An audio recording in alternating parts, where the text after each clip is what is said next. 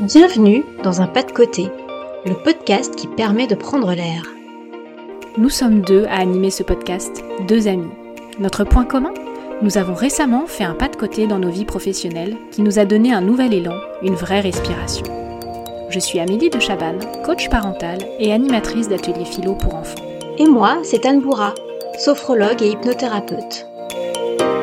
Dans nos vies où tout va trop vite, dans nos vies où on en fait déjà trop, nous vous proposons de faire un pas de côté pour sortir de votre train-train quotidien, pour rencontrer des personnes qui nous parlent à cœur ouvert, pour plonger dans l'intimité d'une histoire, pour se nourrir, s'enrichir, s'inspirer et prendre même le temps de respirer.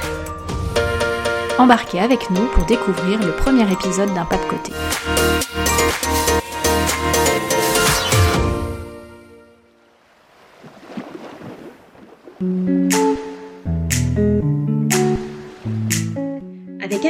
Avons choisi d'ouvrir cette première saison de témoignages avec Reynold de Guéniveau. Reynold, nous l'avons connu dans notre vie professionnelle antérieure. Brillant et très sociable, on devinait sa vie de jeune adulte bien remplie et on l'imaginait surtout destiné à une belle carrière dans le monde du marketing. Et puis les années passent, on se perd de vue et on le redécouvre il y a quelques mois au théâtre dans la pièce Monsieur le curé fait sa crise qui tourne actuellement dans toute la France. Au-delà de sa prestation, qu'on vous recommande de découvrir, on le sent s'amuser, libre, être juste au bon endroit. Comédien, c'est désormais sa nouvelle vie. Bien sûr, on connaissait son goût pour le théâtre, mais on n'avait pas imaginé l'importance qu'il revêtait dans sa vie, au point d'en faire son métier, au point d'y trouver toute la liberté qu'il recherchait. Aujourd'hui, on l'accueille pour qu'il nous raconte ce jour où il s'est autorisé à donner une toute nouvelle orientation à sa vie, ce jour où il a fait un pas de côté vers le théâtre. Bonjour Emma. Bonjour. Bonjour. Bienvenue dans ce tout premier épisode du podcast Un pas de côté. Merci de m'accueillir. Alors, avec le portrait qu'Anne vient de faire de toi, on est déjà dans ton univers et on comprend bien que le théâtre, c'est ton pas de côté. Est-ce que tu pourrais nous en dire plus sur l'élément déclencheur, le point de bascule qui t'a amené concrètement à embrasser cette carrière? Oui, absolument. Alors en fait, je, moi j'ai fait euh, une alternance et ensuite un an de CDI. C'est on est en 2016, donc je sors d'un an de CDI en fait. On est en octobre 2016 pour être exact. Et, euh, et c'est vrai que c'est un boulot qui me prend beaucoup de temps, mais qui euh, voilà, qui, a tendance à à pas me satisfaire complètement. Je me pose des questions sur mon avenir. Je me dis mais est-ce que je suis vraiment à ma place, etc., etc. Comme beaucoup de gens aujourd'hui. Et puis euh, je suis à une soirée avec un ami et avec des amis. Et puis un ami me dit est-ce que ça te dirait qu'on fasse du théâtre ensemble Et euh, ça fait tilt chez moi. Je me dis mais ouais c'est vraiment une super idée en fait parce que je sens qu'il y a quelque chose en moi qui veut s'exprimer. Et évidemment, comme toutes les promesses qu'on se fait lors de ces soirées-là avec des amis, euh, on ne la tient pas. Donc le lendemain, on l'oublie. Et en fait, pendant les mois qui vont suivre, c'est euh, une promesse non tenue qui va me qui va me travailler. Je vais me dire, mais à chaque fois qu'on a envie de faire quelque chose qui nous tient à cœur, en fait, on se lance pas parce qu'on a une vie qui va à 200 à l'heure, parce que euh, voilà, la vie parisienne avec la famille, le job, les amis, etc. On n'y arrive pas. Ça m'attriste. Je me dis, mais on a encore raté quelque chose, quoi. Et puis un an passe, et puis je me dis un matin, on est un samedi matin, je me lève et je me dis, mais en fait, il faut que j'arrête, il faut qu'on arrête de s'attendre les uns les autres, il faut qu'on arrête de, voilà, d'attendre de quelqu'un qui nous pousse à. Euh, et je sens qu'il faut que je fasse moi-même. Et donc, je, prends mon scooter, sans réfléchir. Je me dis, faut, en fait, il faut arrêter de réfléchir, il faut agir. Et, euh, et je traverse Paris, donc j'habite euh, à ce moment-là à la porte de Saint-Ouen, et je vais devant la vitrine des cours Florent. C'était le seul cours de théâtre que je connaissais de nom. Et donc j'arrive devant, je traverse vraiment Paris, c'est assez long. Et en fait, je, j'ai rien à y faire. Globalement, j'ai pas de, j'ai voilà, j'ai pas de rendez-vous, j'ai rien. Je rentre, euh, je vois plein de gens qui, s'activent, je vois des étudiants qui passent, qui rentrent dans les salles, qui sortent, qui répètent. Donc déjà, il y a une vie absolument incroyable qui n'existe absolument pas en entreprise. Et euh, donc ça m'impressionne. Et puis euh, je demande des fascicules, je demande des informations, et je repars chez moi. Et en fait voilà, le premier pas de côté est fait. Il, il est pas énorme, il est pas, il se passe pas plein de choses, mais ça y est, dans ma tête, le basculement s'est effectué. Et ensuite, euh, ça a été euh, voilà, step by step. euh, je suis arrivé dans le théâtre. Je me suis inscrit d'abord à un cours de théâtre amateur pendant un an, et puis après, en, après en avoir parlé avec des professeurs, des stages intensifs, j'ai décidé de, de me lancer professionnellement dans le théâtre et le cinéma. Mais voilà, il s'agit juste de cette petite matinée qui a un peu tout changé, on va dire, en octobre 2016. Après cette euh, matinée qui a tout changé, qui est ton point de bascule en fait, hein, Absolument. comment s'est organisée ta vie et comment euh, le théâtre euh, s'est concrétisé? Il y a d'abord un an en amateur qui se passe, puis il y a cette réflexion, voilà, moi je, je me plais tellement dans ce dans le théâtre, c'est trois heures par semaine le dimanche. Je me dis mais en fait vraiment je, je sens que je suis rempli de bonheur euh, en faisant du théâtre. Et puis voilà, les profs me disent bah, c'est pas déconnant de se lancer. Il y a un talent certes, mais il y a aussi du, du travail. Euh, le fait de venir de l'entreprise fait que j'ai une envie que je concrétise vraiment en travaillant. Et donc voilà, c'est pas déconnant. Et puis, euh, je prends la décision de me lancer. Ça a pris quand même, entre le moment où je prends la décision et le moment où vraiment je démissionne de mon CDI, il y a huit mois qui se déroulent. Et ensuite, j'effectue un mi-temps d'abord en entreprise. Donc, euh, c'est-à-dire que je travaillais les après-midi en entreprise et le matin, j'allais en cours pro de théâtre. Donc, euh, trois heures tous les matins. Donc, ça veut dire 15 heures de cours euh, par semaine. Et je jonglais entre les, les deux vies, quoi. Et c'était assez incroyable de jongler entre ces deux vies. Ça a duré trois ans, où j'ai fini par grignoter un peu plus sur la vie professionnelle marketing.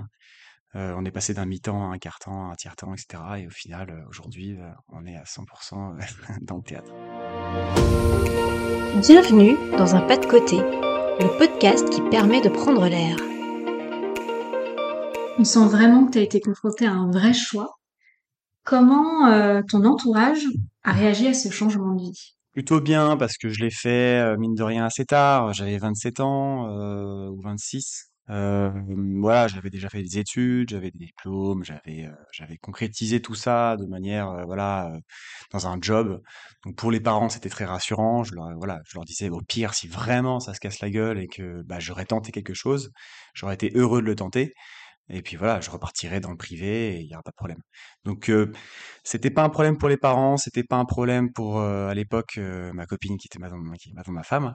Euh, tout le monde était assez rassuré, tout le monde trouvait que j'avais pris le temps de prendre la décision. Ça a quand même pris un an d'amateur plus un an. voilà, donc c'est des mois de réflexion en fait. Ça a été approfondi, c'est pas un coup de tête. Donc les gens étaient plutôt rassurés, on va dire. Tu as été confronté quand même à, à une certaine pression ou En fait, la pression, elle est, euh, elle est plutôt positive. C'est-à-dire que euh, les gens, euh, quand ils voient quelqu'un se lancer, euh, vraiment faire un peu le, le grand saut, ils ont tendance à être adorables avec nous, ils ont tendance à, à- à s'imaginer un peu la vie qu'on va avoir, il y a un côté un peu rock'n'roll, et du coup ils sont là à dire mais vas-y, fonce, euh, je suis sûr que ça va marcher, je suis sûr que ça va réussir, euh, évidemment que ça va le faire. Et donc il y a une pression en fait du fait de dire bah ouais mais si ça se plante, euh, quel regard t'auras sur moi? Donc c'est c'est adorable de leur part, mais quand tout le monde nous, nous, nous voilà nous dit la même chose, je suis sûr que ça va le réussir, en fait ça nous fout quand même une sacrée pression. Euh, donc les pressions, elle est, elle est dans ce sens-là. Elle est pas du tout sur le côté, non, fais attention. euh, je pense que ça aurait été le cas si j'avais eu 20 ans. Mais là, à 27, euh, non, non. Mais du coup, c'est une pression quand même assez forte. Le fait de, de, de, de se sentir obligé de réussir euh, pour plaire aux gens. Il faut s'en défaire assez vite, ça prend un peu de temps. Et avec ce changement euh, de vie, euh, j'imagine aussi que euh, y a eu d'autres difficultés, par exemple un impact financier sur ton changement de vie. Ouais, évidemment, évidemment. C'est aussi pour ça que j'ai voulu le faire, mine de rien, encore jeune, on va dire. Certains me disaient, moi, voilà, je sécurise à fond, mais peut-être qu'à 40 ans, je me lancerai dans ce que je veux faire, etc. Moi, je sentais que ça, ça allait pas marcher parce que, bah, on se lance dans une vie familiale. On a de plus en plus de responsabilités qui font qu'un un changement à 40 ans est beaucoup plus difficile, en fait, qu'avant 30 ans. Moi, j'avais, voilà, à part le fait que j'étais maqué, j'avais pas d'appart, j'avais pas acheté un appart, j'avais pas de responsabilité très forte, j'avais pas d'enfant, et donc, non, c'était maintenant qu'il fallait le faire. Oui, il y a eu un changement financier évident. Je mettais une croix sur une carrière marketing qui était un peu toute tracée et qui était plutôt, voilà, financièrement très avantageuse. Mais, euh, mais c'était ça ou rien en fait. Et j'allais le regretter de ne pas le faire. Donc, euh, donc je me suis lancé. Et finalement, ça, ça, on va dire que ça a gelé un peu les, le salaire, en tout cas les augmentations de salaire pendant un moment. Et aujourd'hui, j'ai carrément mis une croix dessus. Mais on s'y retrouve en fait. Puis en fait, ça nous rend tellement heureux que l'aspect financier devient tout à coup très secondaire. On sent un véritable avant-après. Et quel est le sentiment euh, qui prédomine à- après avoir fait ce pas de côté? Bah, c'est un immense bonheur, évidemment. C'est une, quasi paix intérieure. En fait, on sent qu'on est sur la bonne route. Donc, il y a plus ce sentiment d'être à côté de soi-même qu'il y avait beaucoup avant. Il faut dire, mais je, je, sens que je suis en train vraiment de. Il y a, un, autre Renault à côté qui est en train d'attendre il y a ce sentiment de, ouais, d'être un peu gris, quoi, de pas, de se lever le matin et se dire, mais je suis pas du tout à ma place. Donc ça, ça a complètement disparu. Euh, je me lève le matin, je sais pourquoi et je sais ce que j'ai à faire. Après, c'est pas tout rose. Parce que oui, c'est, moi je me suis lancé dans le théâtre, c'est quand même un des, des milieux les plus compliqués, pas seulement financièrement, mais parce qu'on est beaucoup. On est beaucoup d'apprentis comédiens, de comédiens, de jeunes comédiens. Et donc, faut faire sa place. Donc, évidemment qu'il y a, il y a du stress, évidemment qu'il y a une pression de se dire, mais est-ce que je vais y arriver? Est-ce que je vais réussir à avoir des projets qui vont à la fois me, me rendre très heureux et qui en plus vont me payer? Donc, il y a, voilà, il y a une vraie pression, mais c'est plus la même. hein. En tout cas, je me sens aujourd'hui complètement à ma place. Donc, il y a, il y a- un sentiment de, de, de, ouais, de, bonheur quand même. C'est clair. De bonheur et de liberté?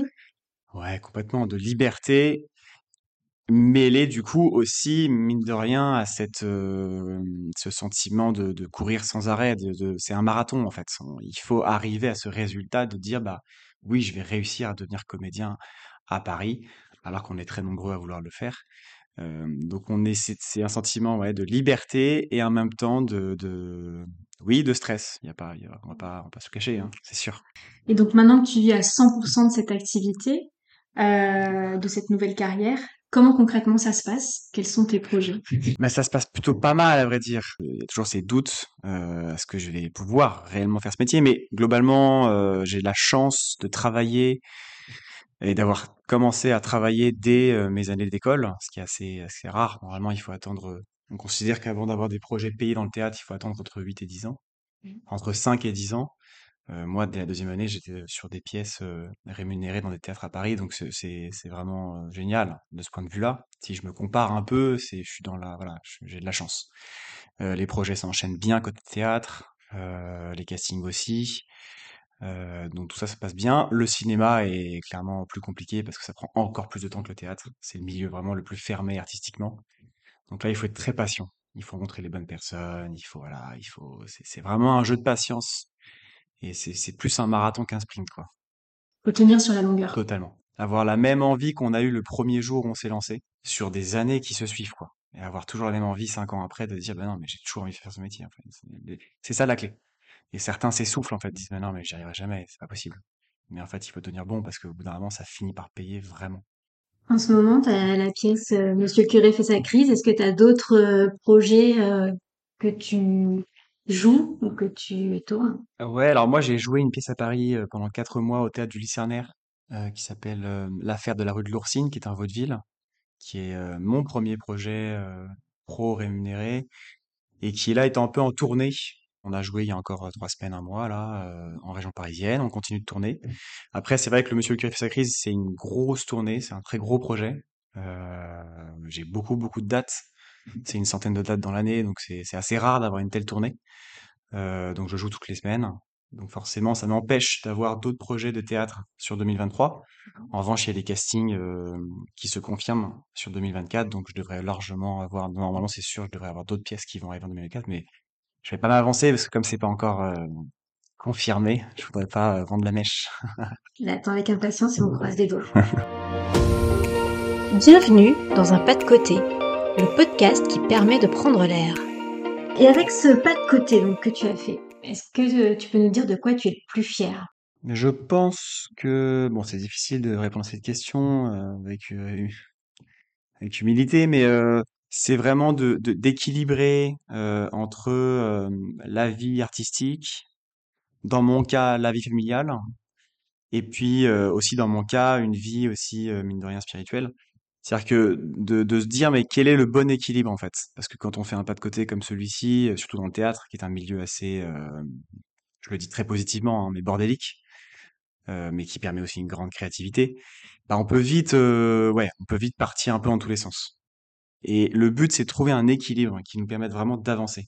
Et ça, je crois que heureusement, grâce à des personnes qui m'ont vraiment entouré, et ils se reconnaîtront, je les remercie. Et j'ai ces trois piliers-là, euh, famille, euh, vie spi, vie artistique.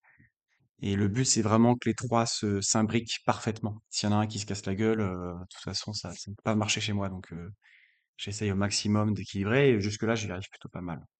Et du coup, maintenant, parce qu'on a l'impression vraiment que ce pas de côté a- t'a transformé, t'a changé, tu pourrais te définir comment? En une phrase, par exemple. Ah, celle-là, elle est costaud. Je me définirais comme quelqu'un qui a euh, une très grosse euh, envie de vivre, euh, ouais, de croquer la vie. J'ai la même envie que, que, ce que j'avais, je pense, quand j'avais euh, 12-13 ans. Je, je- me retrouve un peu. Il y a vraiment l'idée que le Reynolds qui s'est lancé à 27 ans dans le théâtre, euh, il y a comme il est venu serrer la main du, du Reynolds de 12-13 ans, quoi. Lui dit, ah bon, allez, on, s'occupe un peu de toi. Euh, donc je dirais que voilà, c'est un Reynolds qui a une très grosse envie de, de vivre, tout simplement. C'est beau. Très beau, ouais. Est-ce que tu aurais envie euh, de donner un message particulier à des gens qui, qui se posent la question justement de faire un pas de côté aussi important dans leur vie? Oui, vraiment, là, euh, ça y est, moi, ça fait cinq ans, il s'est passé des choses, on a l'impression qu'il y a, et c'est vrai, il y a eu, il y a eu un certain nombre de choses, il y a eu des pièces, il y a eu, euh, il y a eu euh, des décisions importantes. Mais avant tout ça, les premières décisions, les premiers steps, en l'occurrence, ils sont très simples. Et c'est ceux-là, en fait, qu'il faut regarder. On a tendance à regarder ceux qui ont changé leur vie, à voir un peu le résultat, à se dire, waouh, la vache, c'est impossible d'arriver à ce truc-là, ça a pris des années. Oui, mais à la base, il y a vraiment une toute petite décision. Il y a vraiment quelque chose qui est placé là et en fait qui, qui, ressemble à rien quand on regarde de près, quoi. Et qui n'engage à rien. Et c'est ça que j'ai envie de leur dire. Allez-y parce que ça n'engage à rien. Au pire, vous vous cassez la gueule, bah vous vous cassez la gueule. Mais so what, quoi. Enfin, on s'en fout. Euh, moi, j'aurais fait un, an en amateur de théâtre, je me serais arrêté et puis basta, quoi. Voilà, il y en a qui font ça, hein.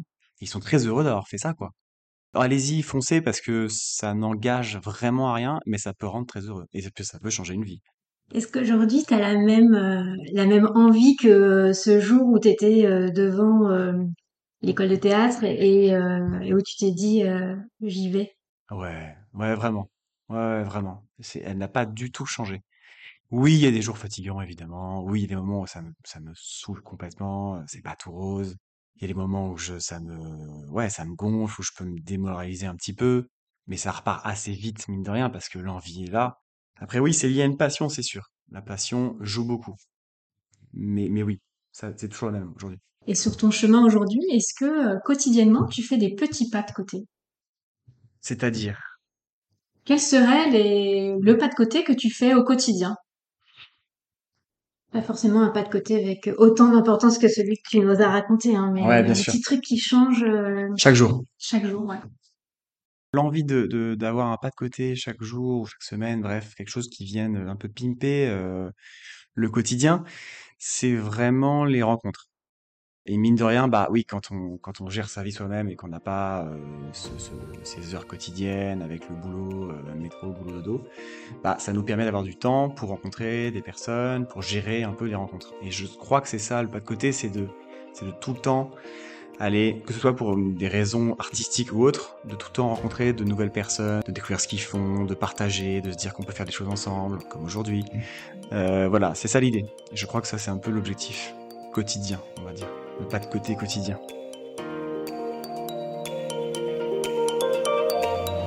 On arrive au terme de notre interview. On a été honoré de t'accueillir pour ce premier épisode. Je suis très honoré d'être le premier. Merci beaucoup Reynolds de Guéniveau d'avoir répondu positivement à notre invitation.